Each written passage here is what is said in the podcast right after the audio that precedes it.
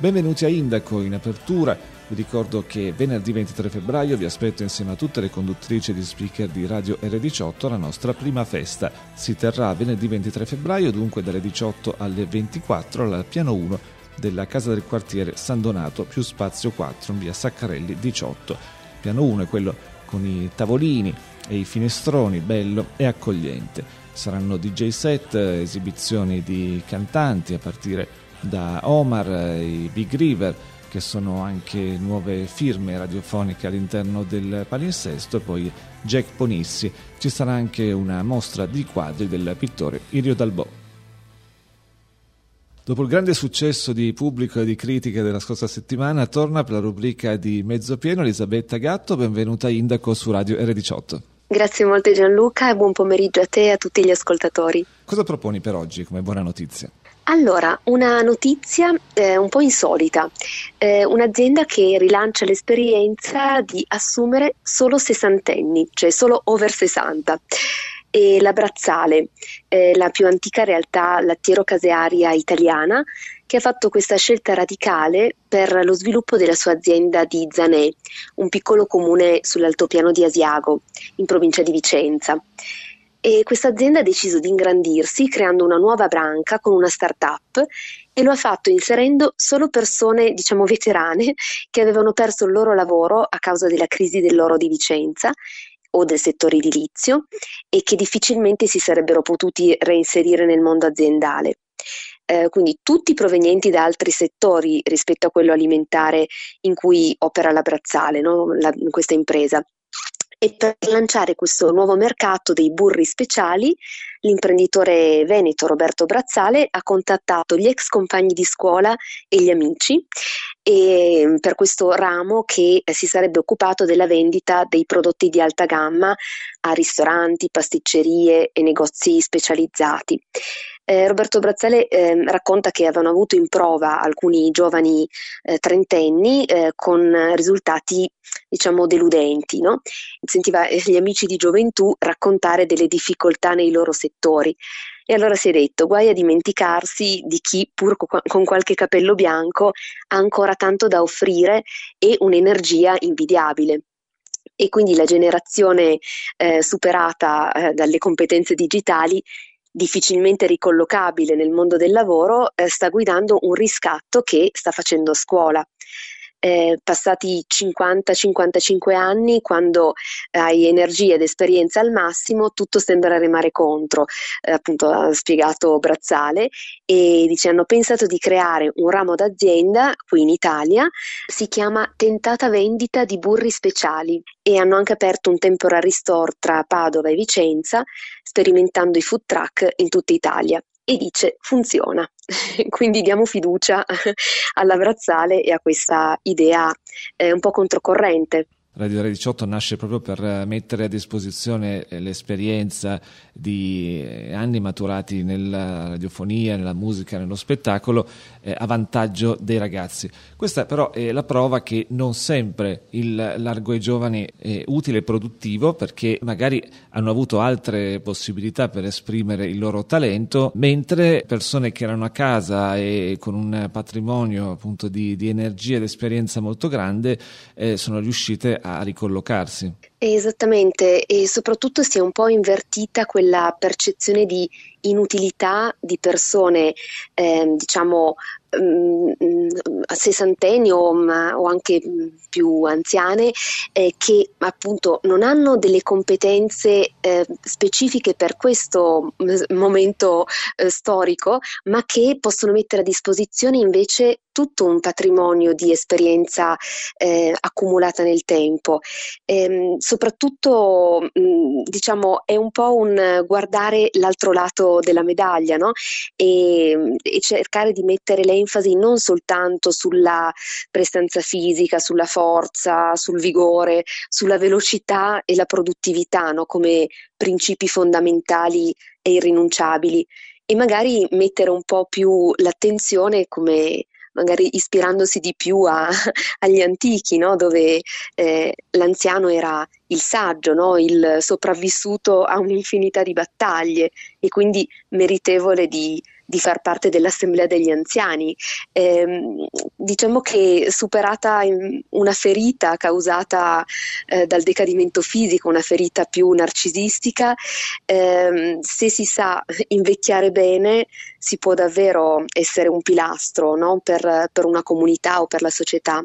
Anche perché molte persone che vanno in pensione lamentano il fatto che sia saltato il passaggio del testimone che avveniva più naturalmente in passato. Intanto perché se si è nel pubblico quando vanno in pensione cinque, magari nell'ufficio vengono tra virgolette rimpiazzati da due persone. Nelle aziende spesso questo passaggio non c'è perché cambiano le tecnologie, quindi è stato commentato una volta al microfono, ho notato un certo sollievo da parte del responsabile per dire adesso adesso eh, l'automazione avrà la meglio e quindi anziché 30 persone ne basteranno 10 giovani e qualificate.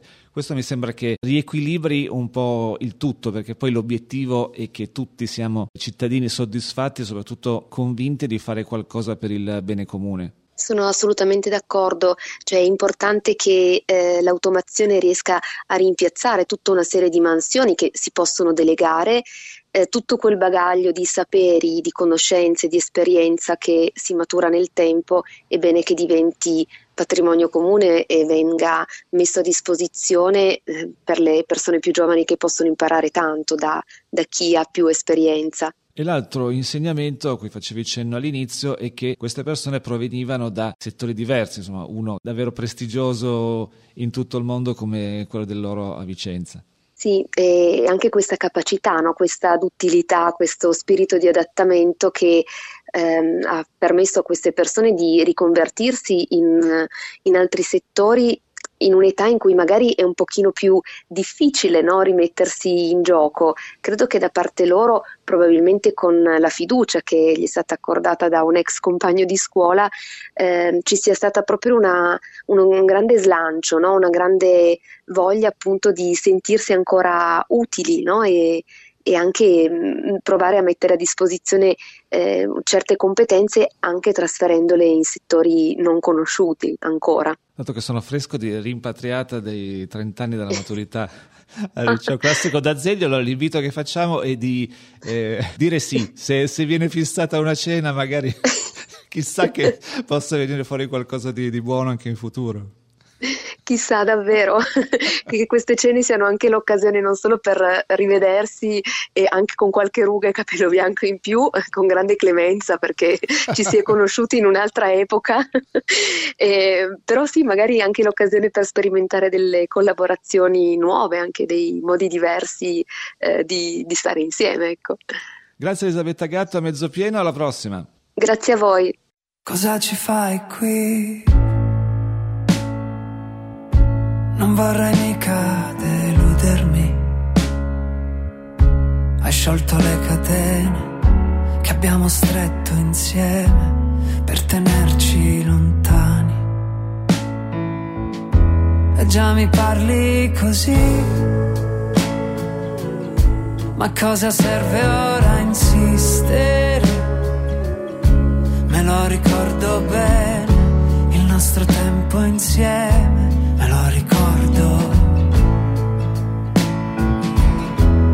anche se sai che è inutile,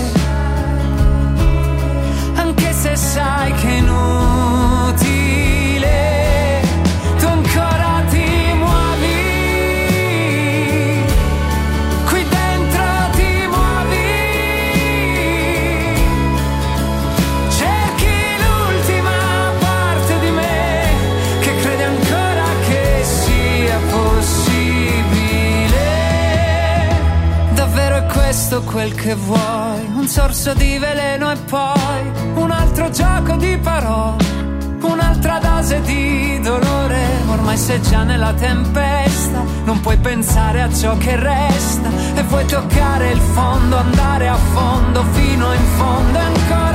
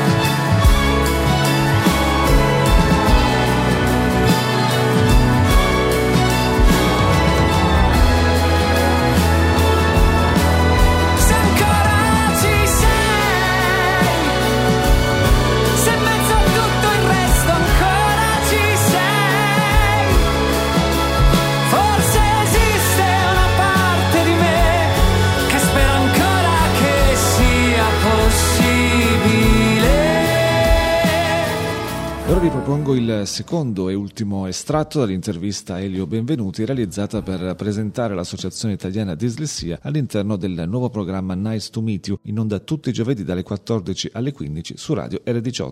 Sul territorio noi siamo presenti in tutta Italia con eh, più di 90 sedi in quasi tutte le province, sono volontari, genitori, adulti, poi abbiamo una sede a Bologna dove invece ci sono i tecnici, ci sono la parte amministrativa, ma il, eh, il 95% dell'associazione è unicamente fatta di volontari e vive sostanzialmente delle iscrizioni e del, eh, o dei bandi su cui lavoriamo o con il, il lavoro che facciamo con le aziende che ci permettono di finanziare sostanzialmente eh, la, nostra, la nostra realtà che è, che è nazionale ma che ha una sede in tutta, Italia, in sede in tutta Italia. A Torino ad esempio abbiamo una bellissima sede nella casa del custode della, caval- del- scusami, della cavallerizza, della tesoreria in Corso Francia eh, che ci è stata data dal comune a, a- a un canone calmierato dove lì eh, riusciamo a fare dopo scuola, supportare i ragazzi, soprattutto fare anche comunità per non far sentire un ragazzo di SA solo o che pensi di essere l'unico e quindi questo è una cosa molto importante da, da- da realizzarsi.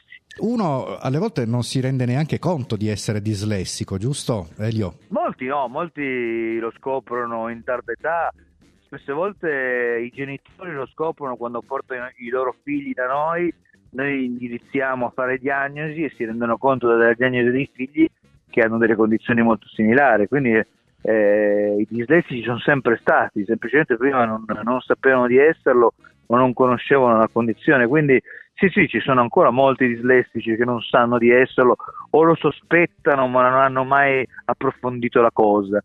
Quindi per quello ti dicevo è un dato ampiamente sottostimato quello che noi abbiamo. Certo, ecco, ma eh, diciamo è così importante eh, accorgersi di essere dislessico perché boh, nella vita, come si diceva prima, lavori, continui a lavorare, eccetera, però eh, diciamo a livello sociale quale impatto può avere? Eh, diciamo che innanzitutto un, può essere importante per se stessi per avere una consapevolezza, perché la, la dislessia è, è appunto, diciamo, è invisibile non solo agli altri, ma a volte anche a te stesso. Quindi avere una maggiore consapevolezza del fatto perché tu non riesci certe volte a fare certe cose o le fai in maniera diversa aiuta a comprenderti, quindi sicuramente è importante.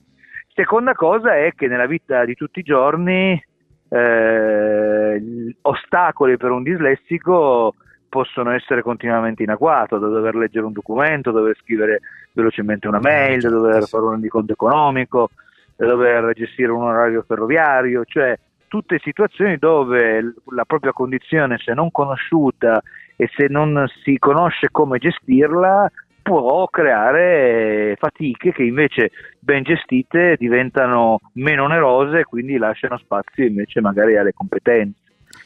Assolutamente, io penso appunto alla, all'orario ferroviario che dicevi tu, già io quando arrivo in stazione vedo tutti quei numeri che vanno, che vengono, eccetera, già io sono, e pensa uno che ha effettivamente delle problematiche e bisogna affrontarle, ma quali eh, metodi adottate per far affrontare ai ragazzi, agli uomini, alle donne, alle ragazze eh, questa problematica? Ma guarda, adesso per fortuna negli anni la tecnologia è diventata uno strumento che ha permesso di trovare soluzioni che escono, vengono chiamati spesse volte strumenti compensativi, ma in realtà sono più strumenti che ottimizzano. Cioè il fatto che ormai ogni telefono, ogni, ogni che abbiamo in mano abbiano degli audiodettatori, degli audio, tu puoi audiodettare, audioscrivere i messaggi, puoi usare le applicazioni, ad esempio per il, per il treno come dicevamo eh, avere un'applicazione che ti fa gestire il tuo, il tuo, treno invece di dover gestirlo tramite quel tabellone è importante. Poi ci sono tanti lavori logopedistici che permettono in, in fase evolutiva di aiutare il ragazzo a, a sviluppare quelle scamotage mentali per ricordarsi le cose, per gestire meglio eh, una situazione. Eh, oltre al fatto che con la tecnologia oggi possiamo cambiare i caratteri, possiamo mettere dei caratteri più accessibili, caratteri senza, senza grazie ad esempio sono molto più leggibili, possiamo migliorare la, il sistema di lettura e soprattutto la cosa vantaggiosa lo possiamo fare con delle tecnologie che ormai sono disponibili in qualsiasi telefono, in qualsiasi computer. Nel pacchetto Office molti di questi strumenti esistono e sono facilmente utilizzabili, non sono più stigmatizzanti come invece erano un tempo gli strumenti che venivano utilizzati per supportare le persone con DSA e poi sono anche strumenti che hanno, sono utili per tutti, a volte migliorano l'utilizzo anche per le persone che non hanno un DSA.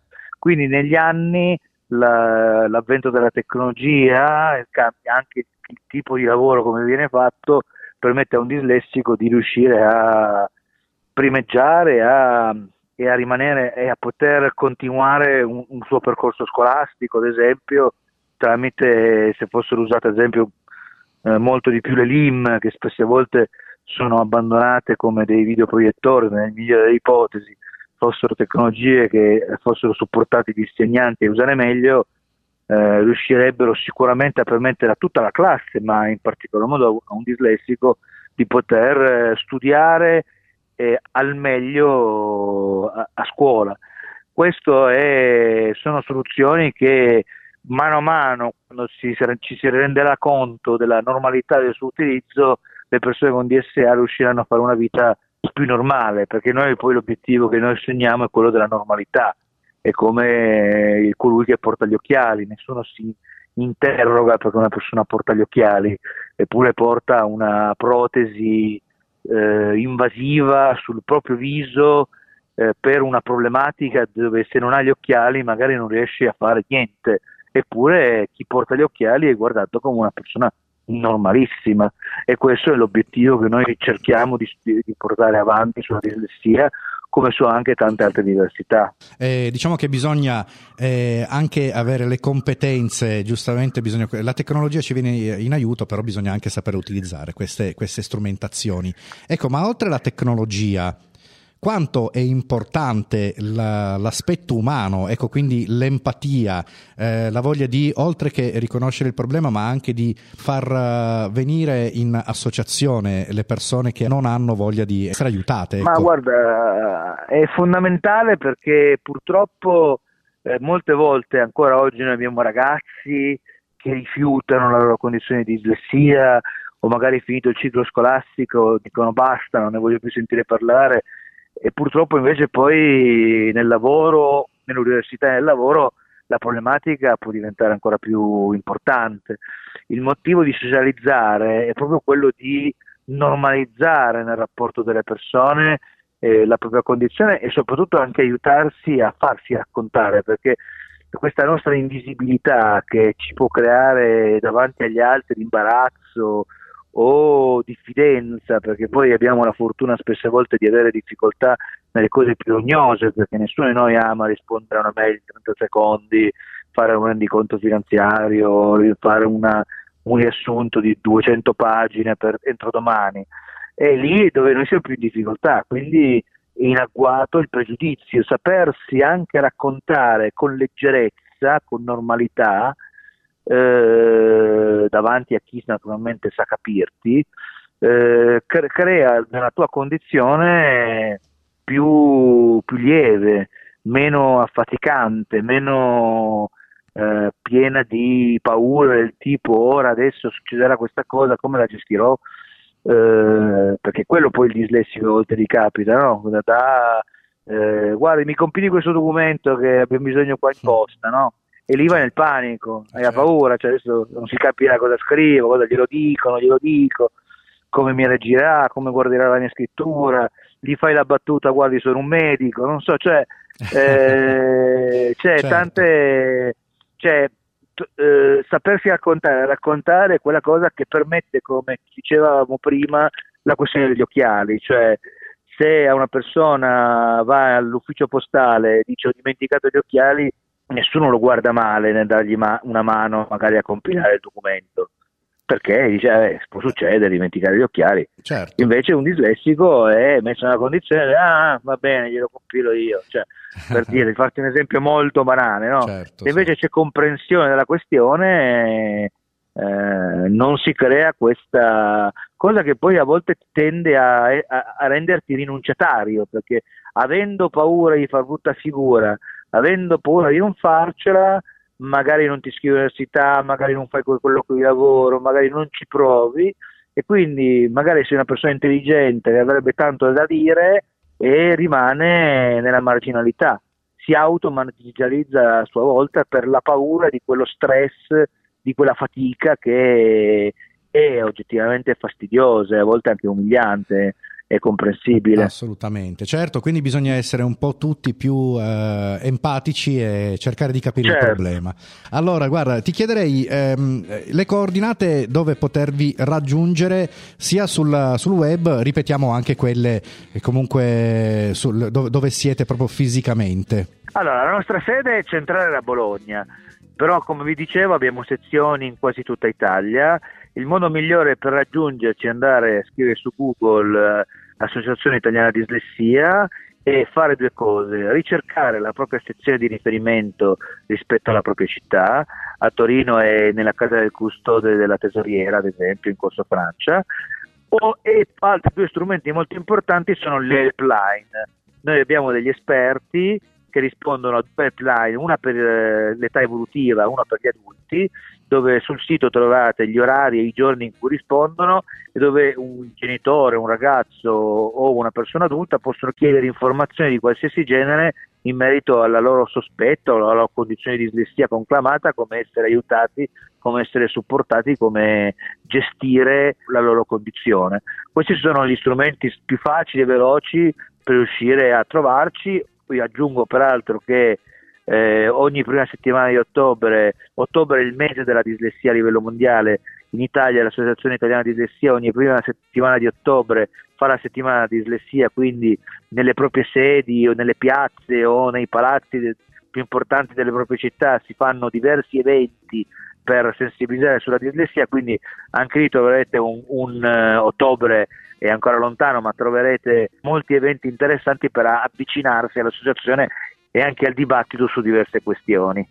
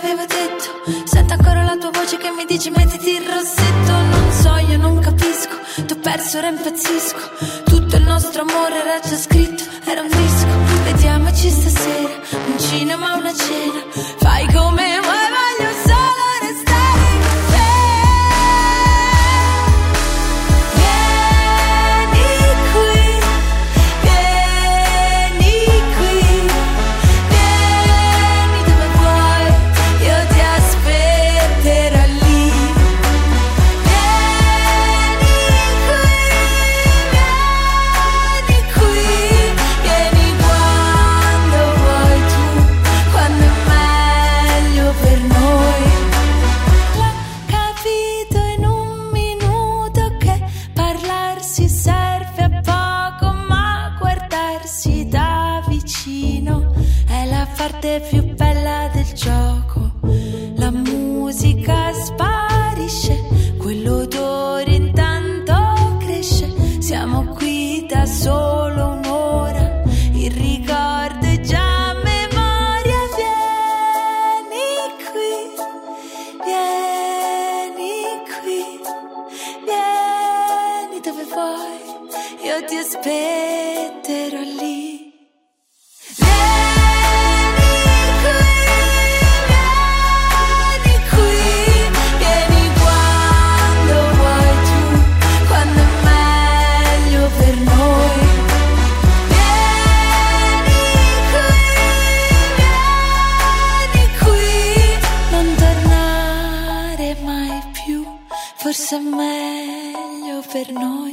Sedicesima puntata di Indaco su Radio R18, è il momento della rubrica con l'associazione Kikomori Italia Genitori, in collegamento Simone, buona giornata. Buona giornata, buona giornata a voi. Grazie mille innanzitutto di darmi l'opportunità di parlare di un fenomeno che purtroppo insomma, è sempre più diffuso. È importante dare voce a queste, a, a queste problematiche delle famiglie. Ogni testimonianza è originale, lo dicevamo prima di entrare in collegamento. In questo caso spieghiamo come è nato il disagio.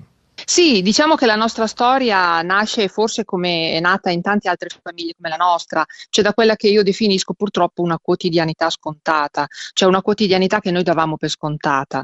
Noi siamo una famiglia numerosa, abbiamo tre figli e al momento in cui è nato questo disagio eh, avevamo tre figlie alle superiori, quindi eh, ognuno in una scuola diversa. Praticamente eh, la vita era un Tetris, no? al mattino soprattutto bisognava incastrare tutte le cose, tutti su, tutti svegli, perché eh, questa giostra andasse bene. E davamo tutto questo per scontato finché appunto uno dei, degli ingranaggi ecco, si è inceppato. Uno dei nostri figli, il secondo, era più o meno in seconda superiore, ha cominciato ad avere difficoltà a alzarsi al mattino, ad andare a scuola, eh, ogni mattina faceva sempre più tardi creando anche dei problemi a tutto il menage familiare, no? quindi gli altri fratelli si arrabbiavano, adesso prendiamo la nota perché arriviamo tardi anche noi. Siamo arrivati, purtroppo lo dico, noi genitori a volte a tirarlo letteralmente giù dal letto perché gli dicevamo, vedi, se tu la sera andassi a dormire prima invece che stare al computer a giocare, perché quello noi vedevamo, un ragazzino che la sera stava su fino a tardi a giocare con i giochi elettronici online e poi al mattino faceva fatica ad alzarsi. Dal canto suo la scuola rincarava la dose perché ci mandava a casa comunicazioni tramite il famigerato registro elettronico eh, in cui si diceva che il ragazzo tiene la testa sul banco dopo una certa ora, eh, non, non, interagisce con, gli, con, gli, con la scuola, con gli insegnanti e invece di ravvisare in questo forse un campanello d'allarme di un comportamento un po' anomalo, eh, lo interpretavano come una mancanza di rispetto nei confronti degli insegnanti, quindi note su note. Questo ragazzo alla fine era tra l'incudine e il martello, cioè tra una scuola punitiva e una famiglia che comunque cercava di spronarlo, di, eh, così, di tirare fuori quello che, che ci si aspettava da lui. Le cose sono andate avanti purtroppo peggiorando, tant'è che una mattina ci ha telefonato la vicepreside dicendo che avevano, erano stati costretti a chiamare l'ambulanza perché il ragazzo al termine di una verifica eh, semplicemente si era bloccato, cioè si era frizzato fissava il vuoto, non interagiva con nessuno, non parlava più ed era irrigidito. L'hanno portato a pronto soccorso, io l'ho raggiunto e lì per la prima volta l'ha visto il servizio di neuropsichiatria infantile. Sì. Aveva circa 16-17 anni circa. E sì, perché a questo punto chiaramente hanno capito che era un problema di, di quel genere. E lì il neuropsichiatra ci ha chiesto insomma, un po' l'anamnesi e ci ha detto che forse era il caso di eh, intraprendere anche degli approfondimenti. Poi cosa è successo? È successo che è arrivato il Covid con il lockdown. Nel nostro caso il lockdown è stata sicuramente una cassa di risonanza e forse anche un acceleratore di eventi, però di una problematica che già c'era, già esisteva. Il tutto è peggiorato perché è vero che non, si dove, non ci si doveva più alzare per andare a scuola, ma bisognava essere presenti alle, alla didattica a distanza. Lui in particolare poi aveva questa enorme difficoltà nel vedere questa griglia divisi immagino eh, abbiate presente, no? come quando c'è certo. appunto una chiamata, esatto, Zoom, dove vedeva questa griglia divisa e diceva mamma io tutte queste persone che mi fissano mi mettono ansia. E anche lì abbiamo dovuto ricorrere ad un escamotage. Il neuropsichiatra ha scritto appunto una lettera alla scuola chiedendo la dispensa dalla videocamera accesa, mettendo, ed è la prima volta che è uscita la parola, l'espressione eh, fobia sociale. Quindi lui aveva questa fobia di tutte queste persone che lo fissavano le cose sono peggiorate. Sono peggiorate perché, come dicevo, ho tre figli. Lui condivide la camera col fratello e questo comportava con lui magari sotto le coperte al buio che non seguiva la lezione, l'altro che invece era a lezione, quindi diceva io eh, ho, quando mi vedono i professori su, sullo sfondo vedono mio fratello che dorme, insomma sono venute fuori anche problematiche proprio di relazione in famiglia e quindi la, la, cosa è esplosa. Siamo riusciti a convincerlo, e uso la parola convincerlo non in accezione positiva, eh, a seguire un percorso terapeutico, diciamo una psicoterapia, che lui ha fatto per accontentare noi. In realtà non era convinto e tant'è che praticamente alla fine ci andavamo noi. Andavo io eh, a parlare con questo psichiatra e in base a quello che io raccontavo di quello che avveniva in famiglia, lo psichiatra mi spiegava più o meno come comportarci con lui, dicendo appunto di stare attenti a stargli vicino ma non addosso. Eh, alla fine, quando poi si è chiuso il lockdown, e ha finito il lockdown e hanno ripreso la scuola in presenza, lui forse ha frequentato un mese di quarta superiore, poi si è ritirato. Lì purtroppo non, conosci, non, ancora, non, cioè, non, avevamo ancora contezza del suo problema reale. E quindi noi da genitori mh, standardizzati cercavamo di spronarlo, vabbè dai ti sei ritirato, ti abbiamo iscritto ad una scuola online serale che lui poverino, adesso che ci penso col senno di poi, con grandissimo senso di abnegazione, ha frequentato eh. e neanche uscì, eh sì, perché lui è riuscito in, a, fare due anni, sì, a fare due anni in due anni, chiaramente ha fatto l'anno della quarta e l'anno della quinta, si è presentato lo scorso giugno fisicamente alla maturità, l'ha superata tra l'altro brillantemente perché normalmente sono ragazzi che non hanno problemi a livello cognitivo, certo. anzi eh, son, sento anche altre mamme, sono caratterizzate da grande sensibilità e da un buon livello di intelligenza, quindi ha superato la maturità e lì noi abbiamo pensato wow, è la luce in fondo al tunnel, no? Caspita, si è diplomato, vuol dire che ce la fa. E invece probabilmente questa cosa gli è costata tantissimo, Tant'è vero che da quella volta, da quel giorno lì praticamente si è chiuso in camera, non solo si è chiuso in camera, ma addirittura ha tirato giù la tapparella ed è stato al buio, rifiutandosi quasi di mangiare, ha perso tantissimi chili e è arrivato a pesare tra i 50 e i 60 kg a un ragazzo di 1,85 m, quindi era veramente a rischio. Quindi era un stato giorno, un grande segnale. Sì. sì. Eh, direi di sì, era veramente proprio un, un, segnale pazzesco. Noi, ma sì, noi li vedevamo i segnali, non è che non li vedessimo, è che non sai dove sbattere, il problema certo. è quello lì non sai veramente dove andare a parare. Finché un giorno, io non mi ricordo, lì è stato, il caso non esiste secondo me, perché veramente un giorno abbiamo sentito la parola Kikomori, non so se durante un'intervista, se, boh, non mi ricordo. Lui che era in casa con noi, siccome come tutti i ragazzini il ritiro sociale ha questa passione no, per la cultura giapponese, ci ha detto, ma sì mamma, gli Kikomori sono quei ragazzi giapponesi che si chiudono in camera loro e mh, mm, spesso sono i genitori che gli passano il cibo sotto la porta. E lì mi si è accesa una lampadina e ho detto, come si chiudono in camera? Camera loro. Cosa fai? Prendi, vai su internet a vedere. Tra le varie informazioni, per fortuna mi è saltata all'occhio proprio il sito dell'associazione di cui adesso faccio parte, che è l'associazione Kikomori Italia, e lì niente, ho cominciato a leggere tutto quello che c'era da leggere. Mi sono vista più video possibili di Marco Crepaldi, che è appunto lo psicologo che ha poi fondato questa associazione, e eh, ho deciso di prendere, gliel'ho detto, guarda, mi sono informato, ho deciso di prendere contatto, quindi lui è consapevole di questa mia adesione alla, all'associazione e lui fa se pensi che ti possa servire, no, va bene, ok. Ho preso contatto, mi hanno dato l'accesso al gruppo chiuso di Facebook e veramente lì mi si è spalancato un mondo, cioè mi si è aperta la finestra su un mondo che eh, non sapevo esistesse ma che poi era mio che io riconoscevo come il mio, perché ci sono tantissime famiglie veramente che patiscono questa condizione, questo disagio dei loro figli e che in questo modo invece c'è la possibilità di, di, diciamo, di avere una condivisione di problemi, una condivisione di esperienze. Quindi indirizzata, a, indirizzata sì. a quel mondo proprio dalla definizione. Assolutamente. Sì, dalla definizione, bravo, bravo. Questa cosa è particolare perché so che non a tutti capita, molti genitori ad esempio non, non, dicono al figlio che lui del resto come molti ragazzi non si definisce un vero e proprio Kikomori, probabilmente non lo è nel senso puro del termine, sì. però sicuramente il ritiro sociale è oggettivo. Niente, praticamente cominciando a frequentare i gruppi di automutuo aiuto che mh, si svolgono sul territorio in base alla regione di provenienza, insomma, e che con, consistono proprio nella partecipazione di, di, un gruppo di genitori che si vedono di, de viso, quindi di persona, parlano, condividono le esperienze, si raccontano e si danno anche dei consigli. Sono moderati da uno psicologo esperto in ritiro sociale, però ecco, chiaramente la, la parte grossa è proprio quella della condivisione. E ho cominciato con mio marito a condividere ai gruppi vado io, però mio marito condivide assolutamente il percorso, ad applicare quelle che in gergo vengono chiamate le buone prassi, no?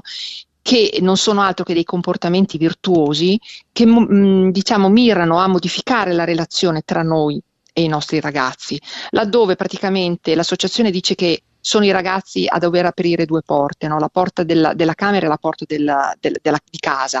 Io dico che sono tre le porte, cioè la prima porta che dobbiamo aprire è la porta del cuore di noi genitori, sì. perché dobbiamo accettare di non giudicarli più, neanche implicitamente, eh, giudicare il loro modo di, di, comportarsi, di gestire le ore e il tempo, eh, il giorno e la notte. Dobbiamo smettere di fare pressione chiedendo loro, ma guarda, magari quel lavoretto lì ti piacerebbe, ma magari se tu continuassi ad andare a studiare, smettere anche noi di avere aspettative su quello che possono fare, cioè eh, accettare il loro dolore, è quello che dovremmo riuscire a fare. Accettare il loro, uh, il loro dolore, accettarli per come sono e vivere e smettere anche di piangerci addosso che è una cosa fondamentale perché loro sono sensibilissimi, loro capiscono se tu vai di là da loro e hai gli occhi gonfi e hai questo sguardo sconsolato. Io ho ricominciato a riprendermi in mano i miei hobby e lui è contento, a volte mi dice allora vai a fare, ma dai, come è andata? Perché vede che la vita al di là va avanti, che noi non viviamo. è contagiosa, ma soprattutto vedono che loro non sono un peso per noi ed è fondamentale per una persona sensibile. Quindi, ecco, io dico sempre che uh, a volte noi abbiamo la tendenza a forzarli a uscire pensando che questo li faccia stare bene. In realtà il nostro compito è quello di cercare di farli stare meglio, perché se stanno meglio sono loro a voler uscire. Un ragazzo di 19 anni, mio figlio, la situazione qual è? Adesso compie 20 anni fra pochi, poche settimane. Attualmente lui è in stato di semi-ritiro sociale, perché pian pianino ha veramente aperto la porta della camera e eh, ha cominciato a uscire a uscire con me magari una puntatina a fare la spesa al supermercato e una volta, questo è un evento che secondo me è stata la pietra miliare per quanto riguarda la nostra storia, siamo andati in questo supermercato in un orario dove c'è poca gente, una cosa veloce, ha visto sullo scaffale quelle piantine da 2 euro, quei cactus con un piccolo fiore giallo in cima. Sì. E mi ha chiesto, mamma posso acquistarla? Sì, sì, certo. Gli ha dato un nome, l'ha chiamata Sandra, l'ha portata a casa e poi all'epoca lui stava ancora con le tapparelle serrate proprio, no? giù tutto al buio completo. Gli ho detto, guarda, forse sarebbe il caso di guardare insieme su internet come, come, farla sopravvivere, perché io guarda, sai che non ho il pollice verde. Allora insieme siamo andati a vedere e appunto le informazioni dicono piante grasse, poca acqua e tanta luce. Lui da solo, senza dire niente, si è alzato, è andato alla tapparella, l'ha sollevata di una spanna e mi ha chiesto mamma, secondo te può andare bene così? E gli ho detto per me è perfetto. Quella tapparella non si è più abbassata. Ah, gesto meraviglioso. Adesso riusciamo quasi tutti i giorni ad uscire, nel senso che lui esce magari un giorno, viene con me a fare la spesa un'oretta, un'altra mattina va in ufficio da papà un paio d'ore, un pomeriggio va col fratello pal- con cui ha recuperato il rapporto naturalmente, quindi va in palestra magari un pomeriggio a settimana. Ogni giorno eh, o è lui che propone o magari lanciamo lì, io vado, se vuoi venire, oppure papà va in ufficio ad fare quel lavoro di catalogazione, se hai voglia, e se lui dice sì, siamo contenti, ma se lui dice no, siamo contenti alla stessa maniera. L'importante è che non percepiscano che noi spingiamo, perché più tu spingi e più loro chiaramente si chiudono a chiocciola. Bello, ecco, bello l'approccio, bello proporre in questo modo. È stato descritto sostanzialmente eh, l'invito che viene fatto da, da, più parti anche in altri programmi di Radio Re 18, ossia oggi siamo chiamati ad abitare la complessità. E allora quando si dice saper accettare il dolore, eh, no, non avere troppe aspettative, eh, proporre ma con leggerezza, questa è la ricetta che, che avete sperimentato voi, avete visto che è vincente. Assolutamente sì. Tra l'altro nostro figlio, eh, a differenza di molti altri ragazzi, perché è una cosa fondamentale da dire, è che il ritiro sociale è purtroppo un punto d'arrivo, ma i punti di partenza sono molteplici. Cioè non tutti i ragazzi che arrivano al ritiro sociale partono dalla medesima eh, problematica. C'è chi magari ha vissuto, che so, problemi di bullismo nelle medie, c'è chi magari ha vissuto male la separazione conflittuale dei genitori. Ci sono invece ragazzi che hanno di base anche delle problematiche magari psicologiche o psichiatriche, insomma sono diverse. Il ritiro sociale è uno dei sintomi. Nostro figlio ha, fa appunto psicoterapia e deve anche fare una terapia farmacologica per il suo vissuto, per la sua storia, per quello che è stato la nascita del suo ritiro sociale. Però questo è stato possibile perché lui ha imparato a fidarsi. Cioè ha visto un ambiente dove alla fine che tu ti alzi o non ti alzi, a me va bene uguale. Se ti alzi certo mi fa piacere che vieni a mangiare con me, se no te lo lascio nel microonde te lo scaldi tu. O magari mentre tu mangi io interrompo quello che faccio e ti affianco. Facciamo due parole, non hai voglia di parlare, sto lì, lavo i piatti. Cioè l'importante è che non sentano la pressione e da lì incominciando a fidarsi, ha cominciato anche ad affidarsi agli specialisti, gli è cambiata la vita da così a così. Mio figlio siamo andati ieri dalla nutrizionista da cui è seguito e ha preso 11 kg in tre mesi vuol dire che mangia, vuol dire che sta meglio. Chiaramente. Vuol dire che quella porta del cuore davvero è stata aperta. Sì, anche da parte sua. Grazie davvero Simona per l'intervento così pieno di energia e un abbraccio a tutta l'associazione Kikomori Italia Genitori. Grazie a voi, grazie all'associazione, naturalmente grazie a voi di Radio R18, grazie davvero. Alla prossima. Radio R18, la radio che forma e informa.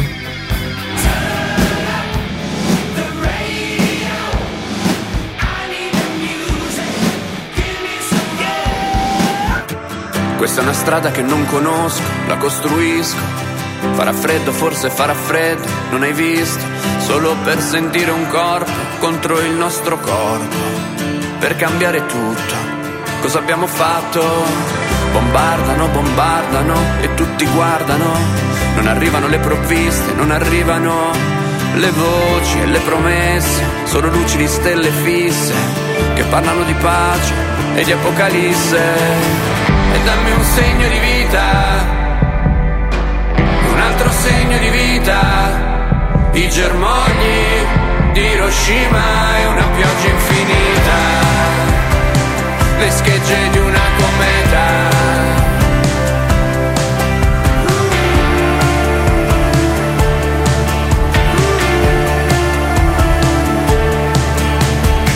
Questo è un posto che non riconosco, non l'ho mai visto. Qualche giorno di pioggia qui fa sparire le strade, anche questa pianura tornerà a essere un bosco. Un posto sperduto dell'universo. Puoi intravedere il futuro, guardarti attraverso. Meno case, più templi, più dei che abitanti. Torneranno i canti e i venti forti. Torneranno i fuochi e le stelle accecanti dammi un segno di vita, un altro segno di vita, i fiori del deserto, la città disastrata, le schegge di una cometa.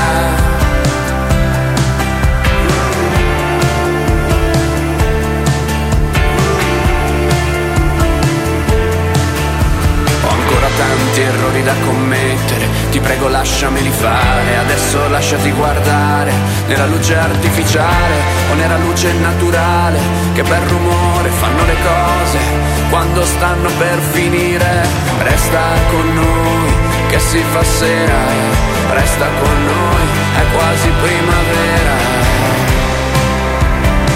Distruggevano e ricostruivano e ancora distruggevano e ricostruivano e ancora distruggevano e ricostruivano e ricostruivano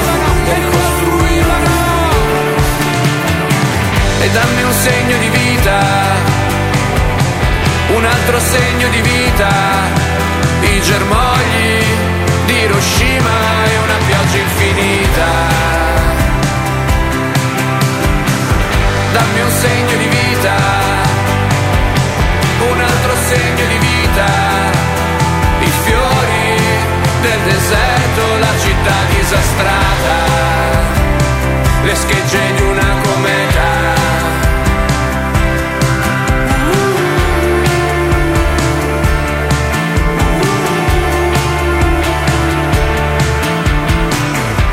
distruggevano e ricostruivano e ancora distruggevano e ricostruivano e ancora distruggevano e ricostruivano e ricostruivano e ricostruivano